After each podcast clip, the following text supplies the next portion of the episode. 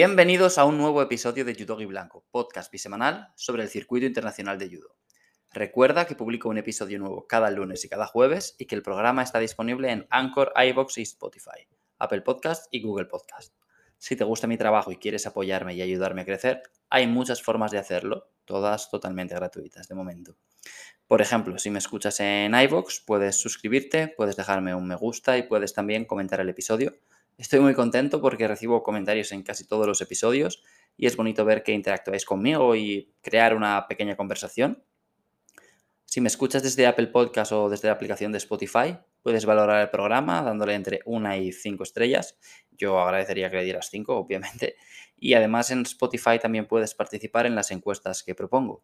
Suelo preguntar algo normalmente relacionado con el programa o con la actualidad del judo y os ofrezco diversas opciones. En el programa del jueves pasado os pregunté qué convocatoria de las que se habían anunciado para el Mundial os había gustado más y el 58% de la gente votó Francia, el 17% Canadá, otro 17% Reino Unido y un 8% votó por la opción otro, que bueno, no, no especificaba nada más. Hemos tenido bastante judo durante estos últimos días, así que en el programa de hoy voy a hablar del Campeonato del Mundo Cadete, de la Copa Europea Senior de Coimbra. No he seguido este mundial tanto como el Junior, sí que vi todos los combates de los españoles y he visto alguna cosa más, no demasiada. Así que no os puedo ofrecer un resumen como el que hice del campeonato junior o el que suelo hacer cuando hay un Grand Slam, porque pues, no he estado tan pendiente. He tenido una semana algo más ajetreada, luego el fin de semana también vi cosas de la Copa Europea de Coimbra, entonces pues no estuve al 100% con el Mundial Cadete. Y además, bueno, pues el sábado nos juntamos con unos amigos ingleses aquí para hacer una barbacoa porque el lunes es festivo. Es el último festivo del año aquí en Reino Unido antes de Navidad. Bueno, en Inglaterra, porque luego en Gales, Irlanda del Norte y Escocia los festivos son, algunos son diferentes y no sé si ellos tienen algún otro antes de Navidad. Nosotros desde luego no. Y bueno, eh, lo de amigos ingleses en realidad no exactamente, o sea, el chico que organizó la barbacoa sí que era inglés, pero entre los demás pues formábamos un poco variado. La verdad es que hay bastante inmigración aquí en Bournemouth. Antes venía mucha gente a, estudiar inglés desde distintos puntos del, planeta. También hay una universidad bastante guay, con, con, cierto prestigio en algunos campos, como por ejemplo el audiovisual. Y bueno, es cierto que hay un poquito menos de movimiento ahora desde el Brexit y el coronavirus, porque pues cuando estalló la pandemia muchos inmigrantes regresaron a, sus países de origen y ya se han quedado ahí, bien por voluntad propia o bien porque no han podido volver, porque a lo mejor no habían regularizado su situación.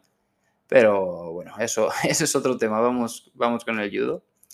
Campeonato del Mundo Cadete, disputado en Sarajevo la semana pasada.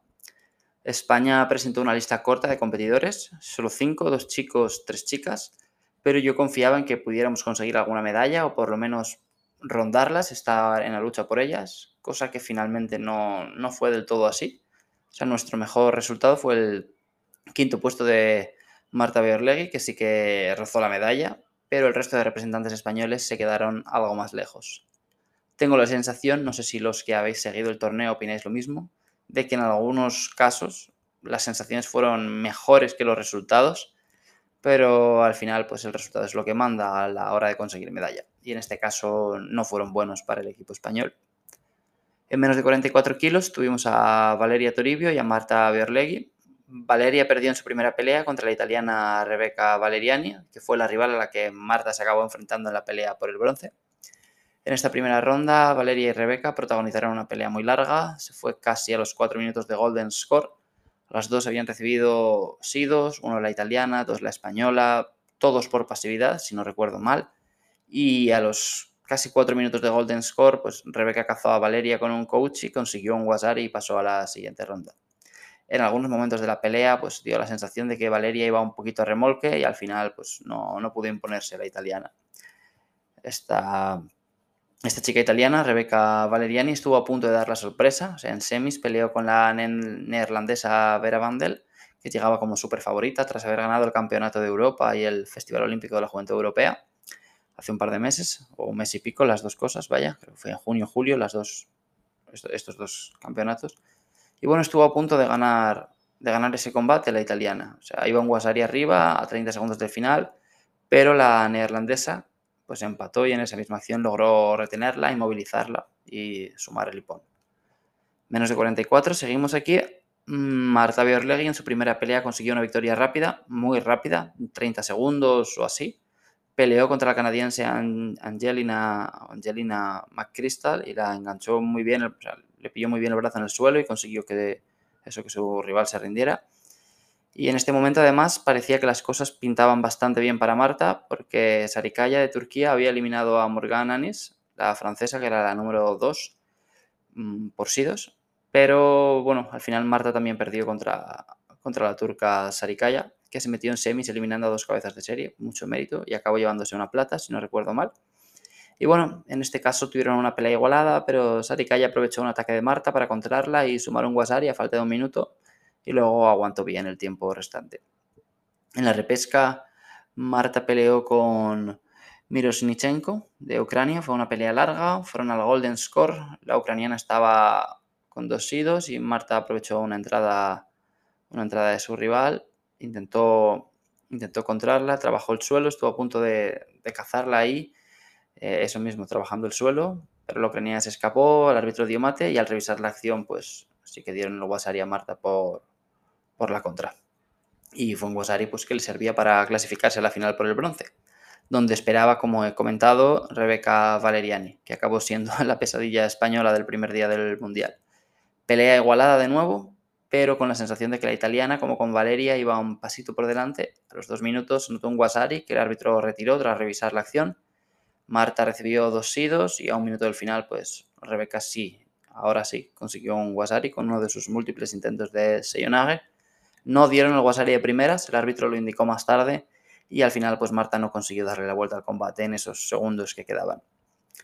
En menos de 48 kilos teníamos una de mis grandes esperanzas, una de las judocas que más me hacía soñar con esa medalla. Aitana Díaz, la primera pelea ganó bien contra Narin Handan de Bosnia, ganó trabajando en suelo, o sea, consiguió voltearla, se hizo primero con el brazo, bueno, luego aguantó muy bien ahí esos 20 segundos para conseguir el hipón en su segunda pelea se enfrentó a Ramativi de Túnez. Aitana ganó por sido, su rival recibió tres sanciones y perdió. Pero en su siguiente pelea, pues Aitana contra Valiyeva de Azerbaiyán, se vio en el, mismo, en el mismo escenario, pero en su contra. O sea, de nuevo pelea larga, más de cuatro minutos de golden score y tres sanciones para Aitana, que se quedaba un pasito de los cuartos de final y de meterse en esa, en esa lucha por las medallas. En este caso, Aitana perdió contra Valiyeva, como digo, que consiguió un bronce igual que Marta y Valeria, era otra española que perdía contra una de las medallistas de la categoría. En menos de 60 kilos tampoco tuvimos mucha suerte. Anderson Cotton perdió en su primera pelea contra el ucraniano Viskov. O sea, Viskov impuso un ritmo muy alto, siempre conseguía adelantarse y atacar primero. Hubo una situación curiosa aquí. Viskov enganchó el brazo de Anderson y el árbitro dio hipón en contra del español, como si Anderson se hubiera rendido.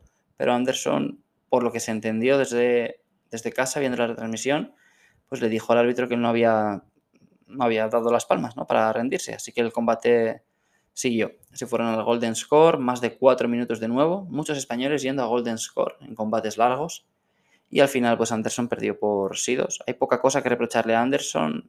Su rival manejó el combate mejor y ganó bien, la verdad. O sea, a diferencia del resto de, representantes españoles, pues Anderson no perdió contra un medallista. Biskov cayó una ronda antes de cuartos de final, creo. Y por último nos quedaba David Keblisvili en más de 90 kilos, que era otra de nuestras grandes esperanzas de podio, quizá la mayor. David empezó bien. Primera pelea contra Garbi de Túnez, liquidó el combate muy muy rápido con dos Wasaris en poco más de un minuto. Mucha personalidad, como siempre, mucha decisión. Avanzó a octavos sin, sin sembrar ninguna duda y parecía que, iba a ser su día, vaya. Pero claro, en octavos se enfrentó al japonés Dota Arai, que también acabó su pelea muy rápido, su pelea contra David, con dos Wasaris en menos de un minuto. Al final Arai quedó tercero tras perder en semis contra Mesa Besong de Canadá, que fue el campeón de la categoría. Y bueno, en esta pelea con David, pues Arai anotó un Wasari a los 5 segundos y un minuto después cerró el combate con, con un Uchimata con el que consiguió un Nippon un hipón muy espectacular, la verdad, muy bonito de ver. No tuvo opciones David, o sea, el japonés fue superior, igual que decíamos antes con Anderson, pues en este caso mm, yo creo que sí que fue una pena que se cruzaran tan pronto. Creo que David tenía, tiene nivel para conseguir un resultado mejor. O sea, no creo que su posición en este mundial corresponda a su nivel, pero es, lo que hay. O sea, de hecho, por ejemplo, si pillas la lista, ves que el rumano Bogdan Petre, al que David eliminó en semis del europeo, pues aquí volvió a llegar a semis y consiguió un bronce, igual que en el europeo. Y pues David en el europeo le ganó muy bien. Pero claro, es lo de siempre. Aquí la suerte también juega un papel. Y a David la suerte le emparejó muy temprano con el japonés Dota Arai, que no partía como cabeza de serie, pero que sin duda tenía, tenía nivel para serlo. Mm, apuntes curiosos del torneo, más allá de la participación española, pues en menos de 90 kilos ganó un húngaro, Peter Kendersi. Es gracioso porque tienen a, Safrani, que fue subcampeón del mundo junior este año, campeón del mundo junior el año pasado. Tienen a Christian Todd, que fue en esta misma categoría, que fue bronce en los Juegos Olímpicos y bronce en el Mundial del año pasado. Y bueno, Hungría es un país que no tiene grandísimos judokas en cada categoría. O sea, tienen a gente muy buena, como el propio Todd, tienen a Reka Pup en menos de 52, pero no es que tengan como que grandísimos representantes en todos los pesos. Pero parece que este menos de 90 kilos, por lo que sea, se les da bien. Habrá que ver el Mundial Senior, si va Todd, que imagino que sí. Si llevan a Safrani, que no creo, o sea, ojalá, a mí me gustaría mucho, pero no creo y a ver si pueden volver a sacar medalla en categoría absoluta, como en junior y cadete este año. De hecho, Christian Todd, ahora que lo pienso, también fue campeón del mundo junior en este menos de 90 en 2014, si no recuerdo mal, en Estados Unidos. Y creo que no recuerdo mal porque, bueno, la final se la ganó a Nico Serazadisvili. Y bueno, Nico perdió esa final, pero luego ha sido campeón del mundo senior dos veces, cosa que Todd nunca ha conseguido. Y pasa algo similar en menos de 52 kilos, en este Mundial Cadete tenemos una campeona italiana, que es Gaia Massimetti, igual que en el Campeonato del Mundo Junior, ganó otra italiana, Giulia Carnà, así que ahora cabe preguntarse si este será por fin el año de Odette Giuffrida como senior, que es un caso curioso, lo he comentado alguna vez en el, en el programa, en episodios anteriores, Giuffrida, que fue subcampeona en los Juegos Olímpicos de Río y que fue bronce en los de Tokio, nunca ha conseguido medalla en el Campeonato del Mundo Senior. O sea, Jufrida de hecho fue bronce en el Campeonato del Mundo Junior de 2013 en Ljubljana, en Eslovenia, ya en esta categoría, en menos de 52 kilos. En este mundial, por cierto, Antonio Espósito fue campeón en 73, convirtiéndose en el primer campeón del mundo junior italiano. Y para cerrar el círculo de Cristian Toz y Jufrida, y estas medallas de las que estamos hablando, en 2009, es decir, hace 13 años, se celebró la primera edición de este Campeonato del Mundo Cadete. Fue en Budapest y Jufrida y Todd quedaron los dos subcampeones, uno en menos de 48 y otro en menos de 73.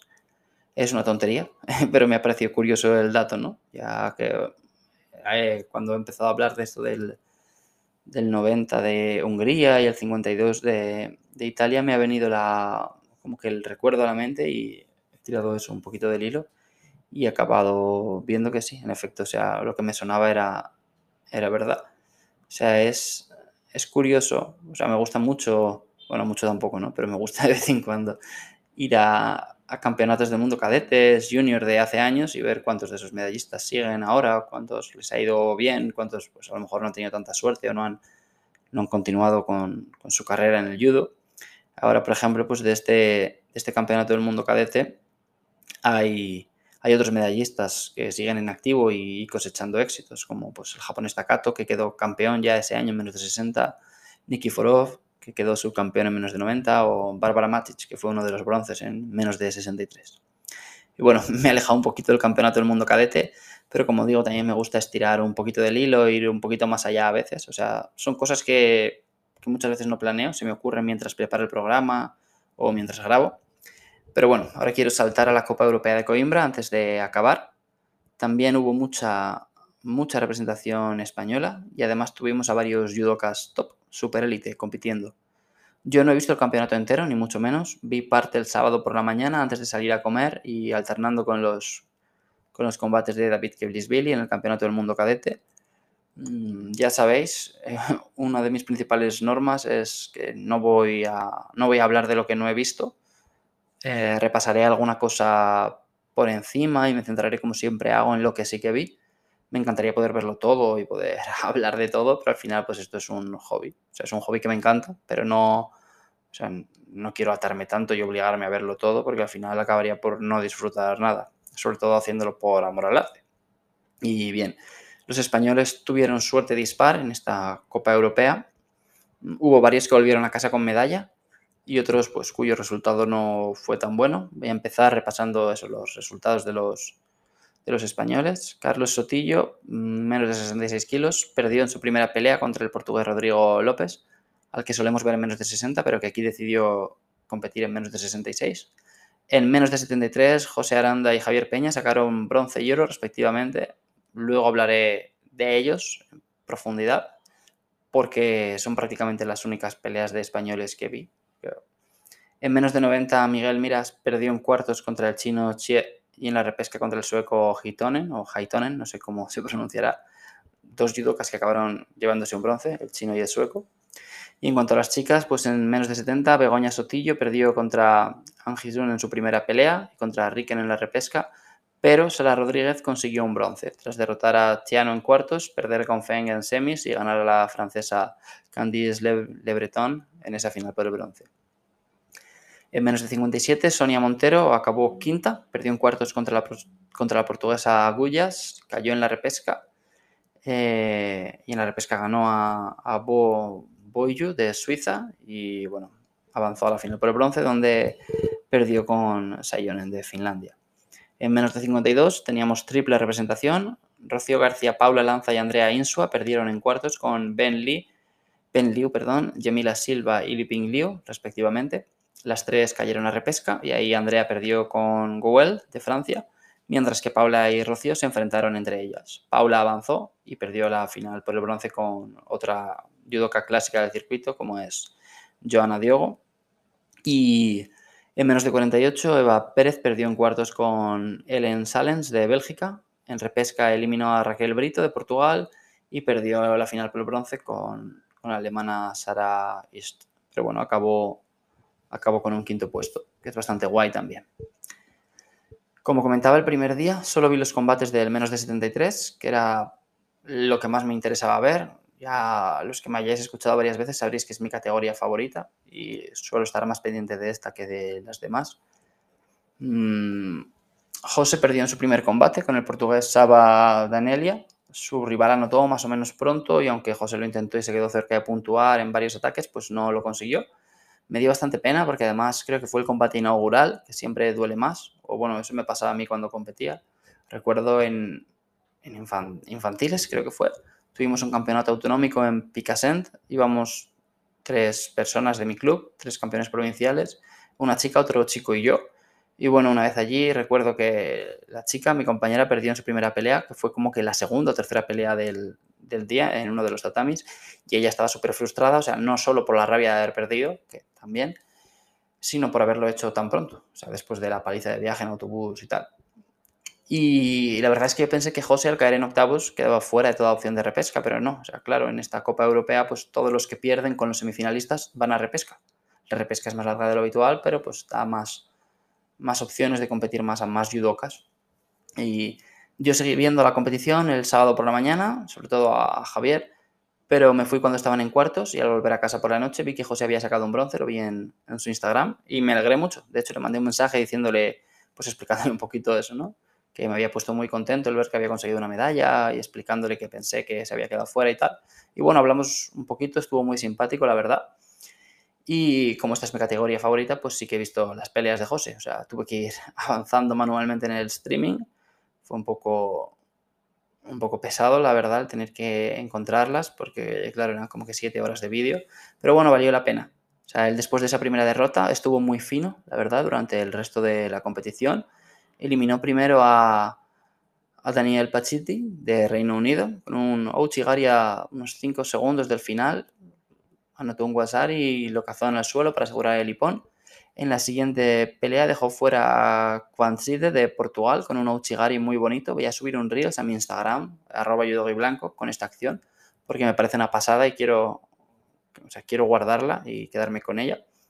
Y en la final pelo bronce contra Long pues volvió a ganar. Aquí quiero recordar que le metió dos Wasaris. El primero creo que mm, encontrando un intento de Soto del chino y luego mm, creo que anotó el segundo con otro Uchi, aunque no me quedó muy, muy claro porque la cámara quedaba algo lejos y no, no pude ver bien esta acción, pero muy bien José, la verdad.